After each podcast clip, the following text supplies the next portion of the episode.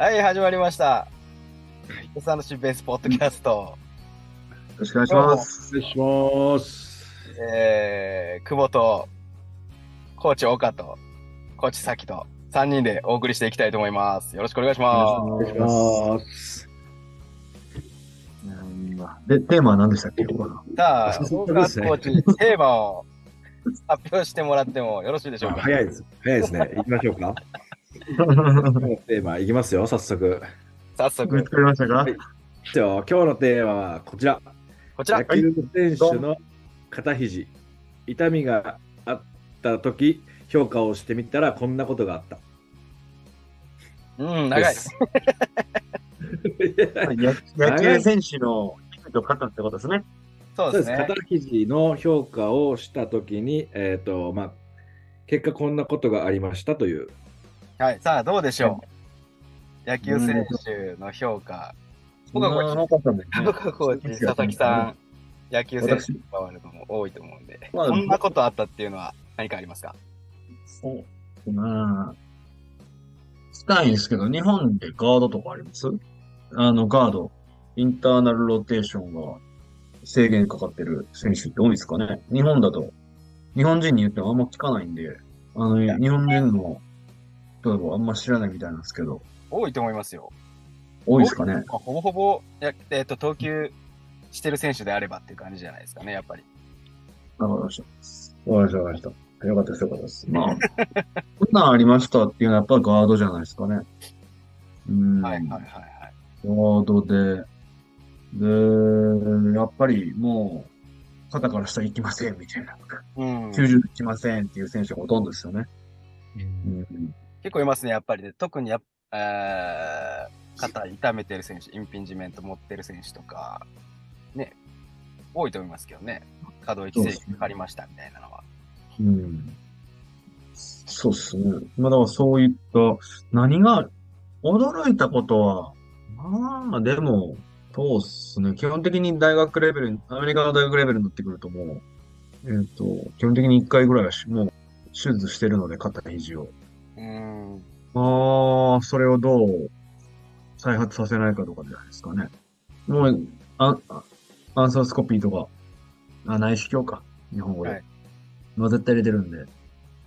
日本だと、そうですね。よく聞くのは、よく見る、よく聞く。まあ、最近見てないんで、あのーどうとも言えないですけど、文献とかだと、どの、えーリリース位置が怪我しにくい、あのー怪我、故障しやすいとかありますけどね。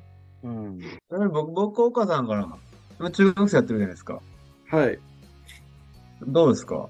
肩肘は。肩肘は、うん。うんまあ、その、それこそ中学生とかなんで、え大きな手術とかっていうのはあんまり、あんまり少ないは少ないですけど、僕が結構びっくりしたというか、こんなケースもあるんやなと思ったのが、あの、野手の子だったんですけど、うん。あの練習の中でああの、まあ、実戦のバッティングをしてて、でまあ、ピッチャーが投げた変化球でちょっとずらされて、右右手がね、右バッターの方なんですけど、右手がこう、なんですかね、ずらされて、ゴーンと肘伸びきってしまって、ガクってなってしまったみたいな、右肘が伸びすぎて、ガチッとな伸びきった状態ですよね。手が前に出すぎて、でもその状態になって肘が痛くてあの検診というかチェック行ったんですよね病院に。うん。でチェックしたら、まあ、結果その何ていうんですか診断の結果が OCD の、えー診断結果っていうのがあってでまああの僕の中でそのバットスイングでそういうことが起こるっていうのはあんまり想像したことなかったんでなんかそれがあのなんていうんですかバッティングスイングでそうなったのかもともとそういう兆候があったものがたまたまそれをきっかけに見つかったのかどっちが先かっていうのは分からなかったんですけどうん。結局まあその子はそれが見つかってよかったのかなっていうあのそのそれに多分 OCD の痛みは多分出てなかったと思うんですよねそういう時に話した時に、うんあの全然にそれ以前は痛み全く感じてないっていう話をしてたんでうん。なんですけど、まあ、そのスイング動作の一つのきっかけで、それの OCD が見つかって、まあ、結局早めにそれを、まあ、あのクリアできたっていうのは、結果的にいいことだったのかなっていう、後々ね、大きくなって、大学とか社会人になった時に、痛みが出るよりは先にクリアできてる方が良かったのかなとは思ったことはありましたけど、うん。それが一番意外というか衝撃でしたね。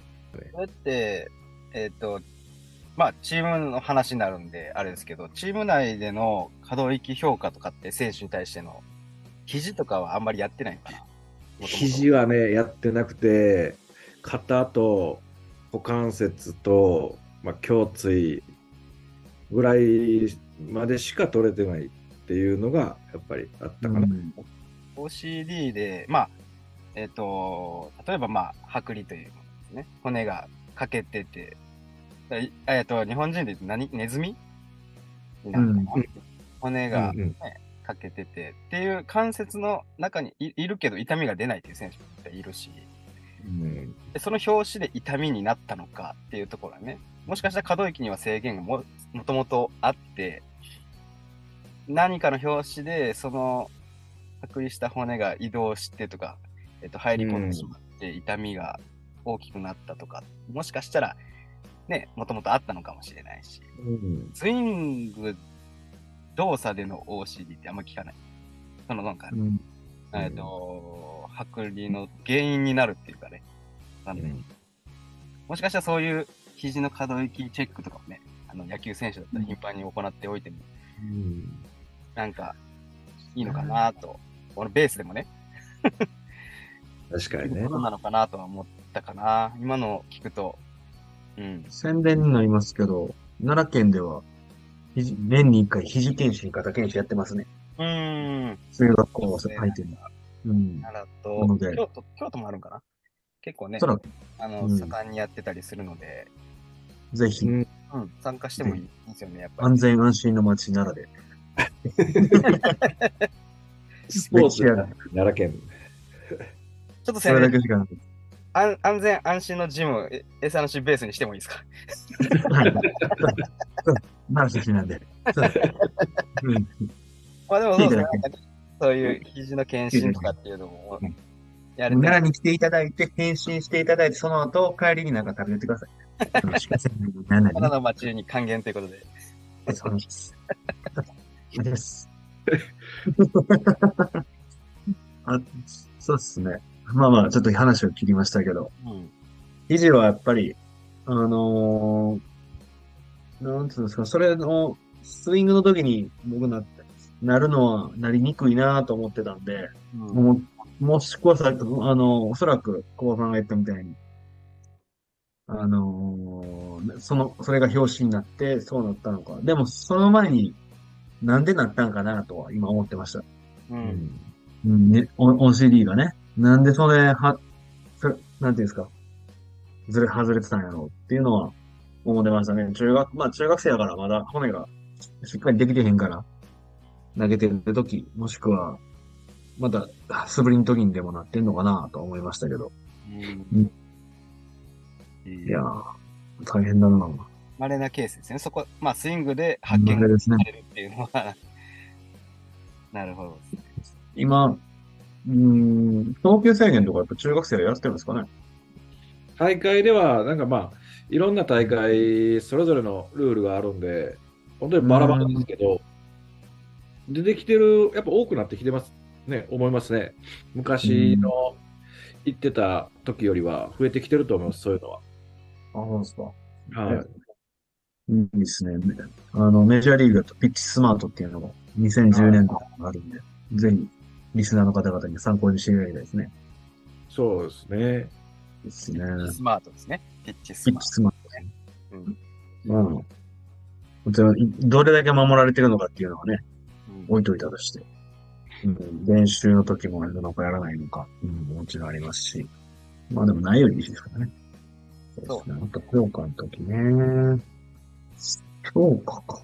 でも野球選手やってる時、基本的に肩肘じゃなくて腰でしたね、僕は見てた。ううんん。だから肘が、肘肩、どうやったら肩を治すかって言ったら下半身治してた方が多かったですね。うん、痛みが引いた。下半身治したら基本的には、あ、治したらっておかしいですけど、機能をよく改善していったら、肩も肘もどんどんなくなっていったっていうのが多いですよね。うん。それは、えー、まあ股関節はもちろん、足首周りまで、ねから、からですかね。足回り足首側の機能を、えー、取り戻して股関節そうですね。うんうんテキサス、テキ、テキサスの、え病院やったわ。えー、のか、の方が出した論文でもやっぱり、その、ピッチングのその、蹴る方の足じゃなくて、着地の時ですよね。右で蹴る、右投げの選手の場合、左。左投げの選手は右ですよね。その、反対の足の、えー、利き腕とは反対の足の、えー安定性ですね。が低いと、投げ足、利き利き手の肩肘に、えー、怪我をする率が上がるっていうふうにも出てたので、まあそれは非常にいいものでしたね。あの、いい情報でしたね。まあ参考になりますそうこの辺から。そうです、参考になりますね。うん。そうですね。あとは、まあ幸運なことに、目の前でチームの選手が、あの、対応してる選手が選手たちが肘を壊したっていうのはなかったので、うん今のところ。まあ、まあ、幸運なことですよね、本当に。肩がそんなに壊れ、まあ、痛みというか、もともと壊れてて、えーさらに悪くなくなったっていう選手も、あー悪悪くなったっていう選手も、えー、内側、トミー・ジョーンズ、トミー・ジョーンが必要な、えー選手が目の前にいたかって言われたら全くいないので、まあありがたいですよね。そこら辺は。やはり、予防に勝る。そうですね。予防に勝るものはないですね。まあそれも、ヘッドコもしかしたら、ねいい仕事できてたのかもしれないしっていうところですよね。だから怪我をしないですね。わかんないでけど。そうですすね。もううん我々で野球してるときに、一番コーチが、ヘッドコーチもそうですし、あまあ日本で言うと監監督ですね。監督もそうだし、ピッチングコーチも一番ありがたがるのは、もう使いたい選手、使いたいピッチャーが全部使えるっていう。うんワンタイワワンポイントリリーフの選手も使えるし、まあ、先発は全員使え、使える。ワンポイントリリーフも使える。で、クローザーも使えるってなったら、文句言われないですよね。間違いないですよね。間違いないです。そんなありがたい話じゃないですからね、やっぱりね。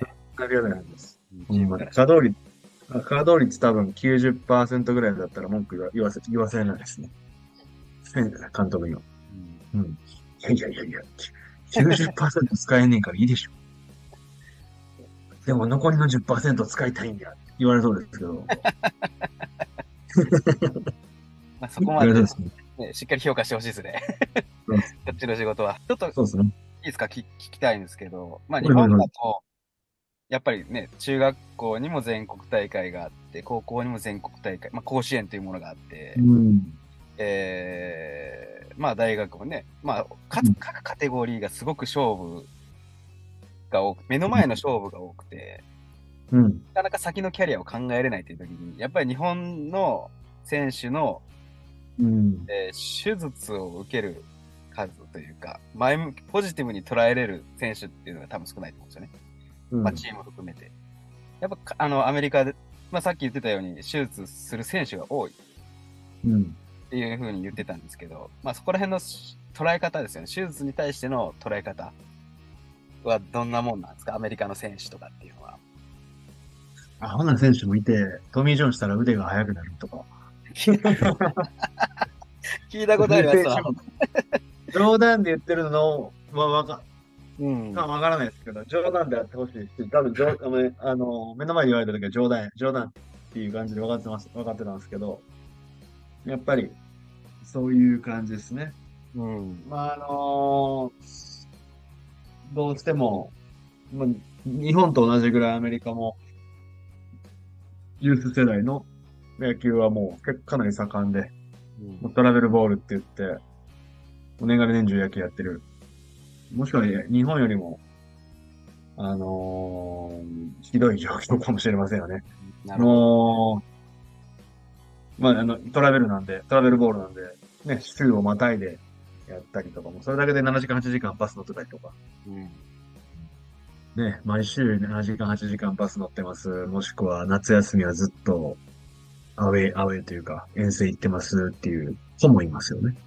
もちろん。だから、捉え方としては、手術に対して、まあ、まさか自分がじゃないですか。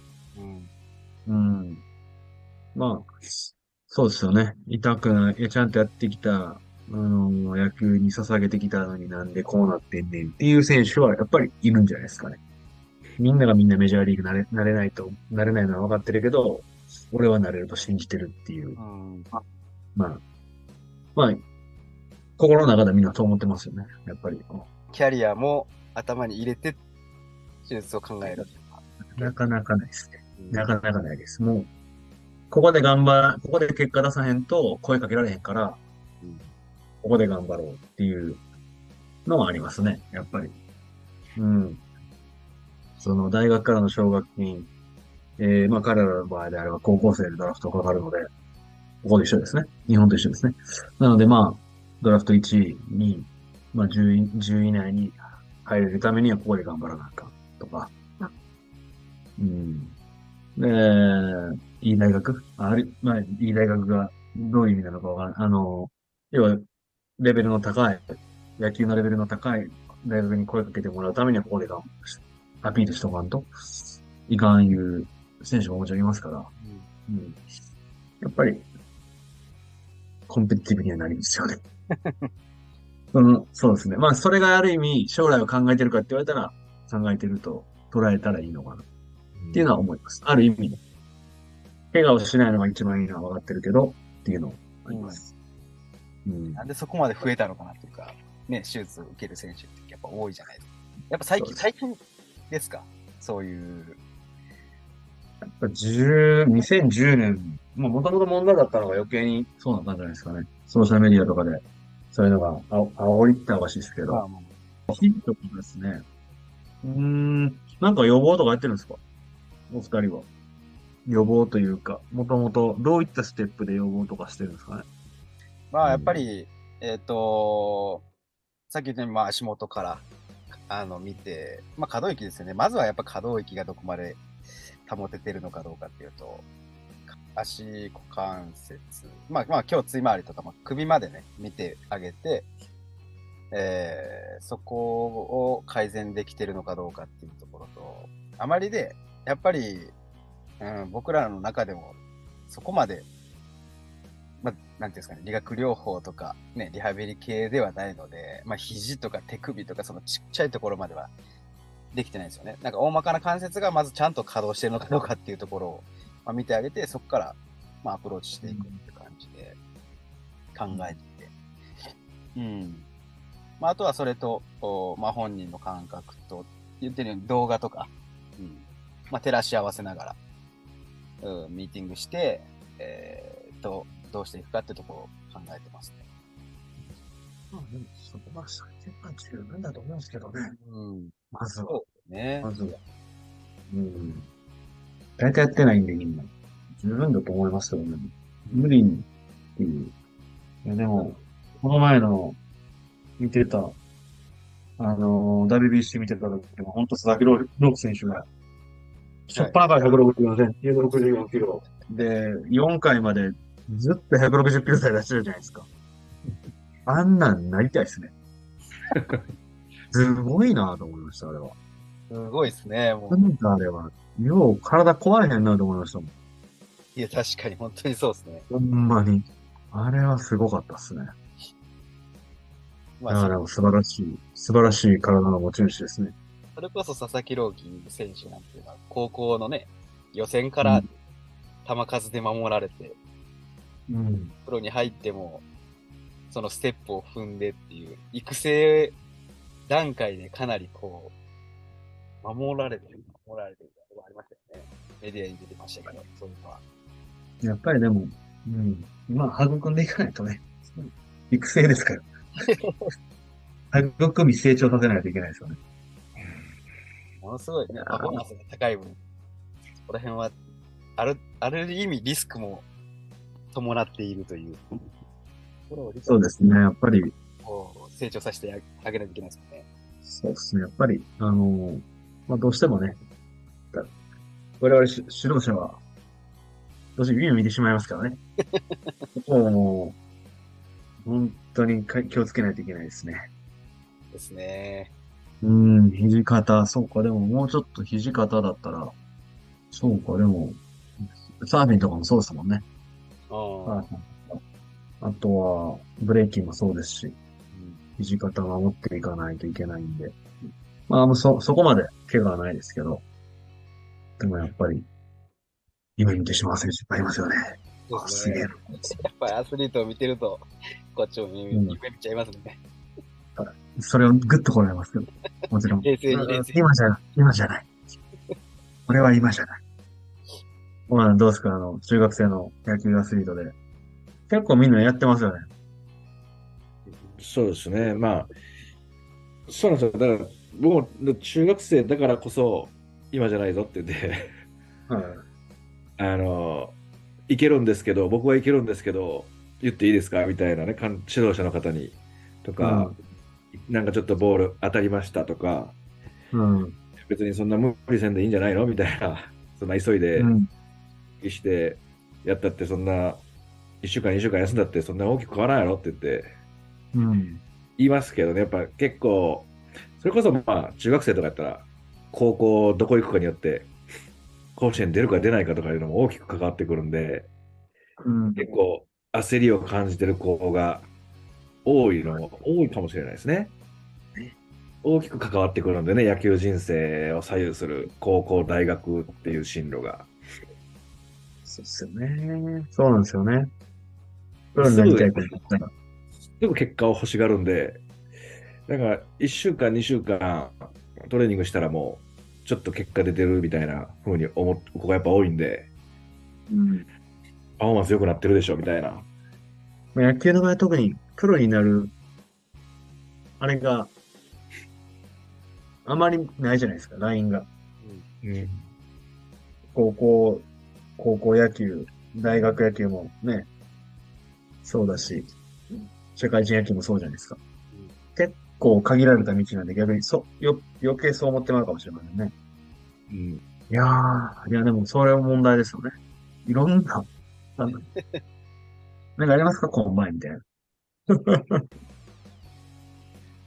できたらいいですね。できたらいいですよね。